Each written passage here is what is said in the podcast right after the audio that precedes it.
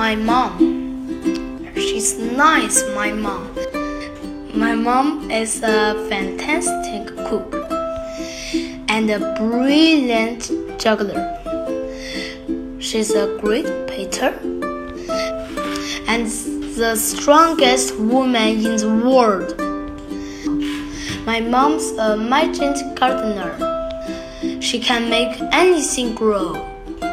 And she's a good fairy. When I'm sad, she can make me happy. She can sing like an angel and roar like a lion. She's really, really nice, my mom. My mom's as beautiful as a butterfly and as comfy as an armchair. She's as soft as a kitten as tough as a rhino. She's really, really, really nice, my mom. My mom could be a dancer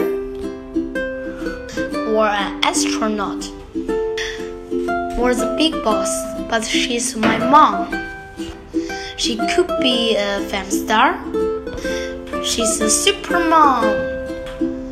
And she makes me laugh a lot. I love my mom, and you know what?